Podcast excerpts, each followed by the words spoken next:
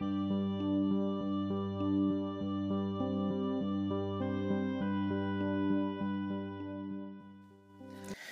à toutes et à tous. Je m'appelle Charlotte et je vais tenter de répondre à plusieurs questions sur l'intégration des enfants suisses adoptés en Suisse durant huit épisodes audio. Il y aura quelques intervenants, en particulier des témoignages qui, je pense, aident à mieux comprendre le sujet.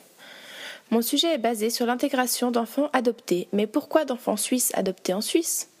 J'ai décidé de me consacrer aux enfants suisses car j'ai déjà entendu des enfants adoptés n'ayant pas la même couleur de peau, la même culture ou la même religion se dire qu'ils se sentaient mis à l'écart, parfois même de leur famille. Ils se sentaient différents, voire étrangers, même en ayant vécu depuis leur plus jeune âge en Suisse. C'est pourquoi je me suis posé la question suivante. Est-ce qu'un enfant suisse, c'est-à-dire n'ayant pas de différence physique ou culturelle, peut lui se sentir rejeté? Rejeté par qui? Et pourquoi? Ainsi, j'en viendrai à me demander si donc c'est le fait d'être adopté qui peut produire un manque d'intégration au sein d'un groupe, que ce soit familial ou social, ou si c'est le fait d'avoir des différences physiques qui provoquent cela.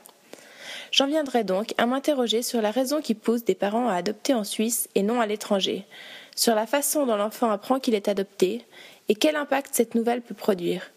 Mais tout ceci dans la suite de mes épisodes.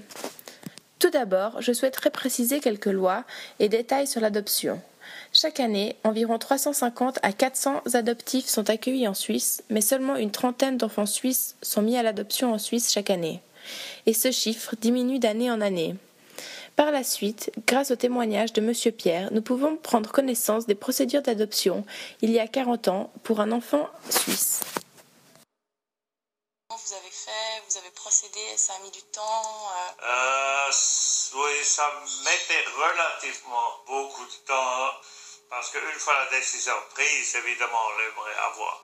Et euh, alors là, c'est surtout le canton qui, fait a fait beaucoup de, si vous voulez, des difficultés parce qu'il fallait avoir, donc évidemment, les certificats de santé, les, euh, toute la question financière, donc euh, les, les, déclarations d'impôts, il fallait avoir les lettres d'intention des, de nos parents, donc des futurs grands-parents, mhm. qui sont d'accord d'accepter ces enfants comme leurs petits-enfants.